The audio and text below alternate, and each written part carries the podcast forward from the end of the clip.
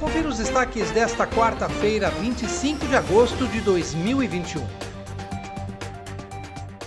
O vereador Pedro Kawai representou a Câmara Municipal na solenidade realizada ontem no Palácio dos Bandeirantes, em São Paulo, na qual o governador de São Paulo, João Dória Júnior, sancionou as leis que formalizam a criação das regiões metropolitanas de São José do Rio Preto e de Piracicaba vereador alertou para a necessidade de as cidades deixarem suas convicções partidárias de lado e terem desprendimento para pensar no coletivo. Segundo Kawai, a pandemia já nos isolou muito, então agora é o momento de união, de pensar no todo para trabalharmos pelos um milhão e meio de habitantes que fazem parte desse novo arranjo urbano, disse o vereador.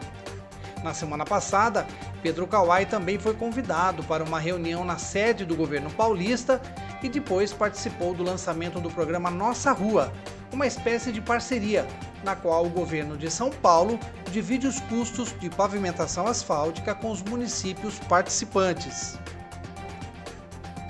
E as medidas de prevenção contra a Covid-19 ajudaram a reduzir em quase 100% os casos de sarampo no estado de São Paulo.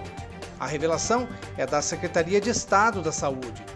Neste ano, até o dia 10 de agosto, o estado de São Paulo registrou apenas 5 casos de sarampo, contra 772 casos e um óbito notificados no ano passado, o que equivale a uma queda de 99,5%.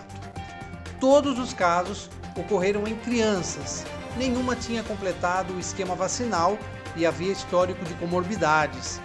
As ocorrências foram nas cidades de Altinópolis, Americana, Campinas, São Bernardo do Campo e uma na capital, sendo dois casos em bebês de 6 a 11 meses, quando a aplicação da vacina tríplice viral deve acontecer, e três na faixa de 1 a 9 anos de idade. A Secretaria de Saúde Estadual atribuiu a queda expressiva no número de casos às estratégias de imunização contra o sarampo e também como um reflexo do uso frequente de máscaras e das demais medidas sanitárias adotadas pela população por conta da pandemia da Covid-19. As duas doenças são transmitidas por vias respiratórias. Acompanhe os nossos podcasts pela Rádio Kawai, disponíveis no Facebook, Instagram e no Spotify.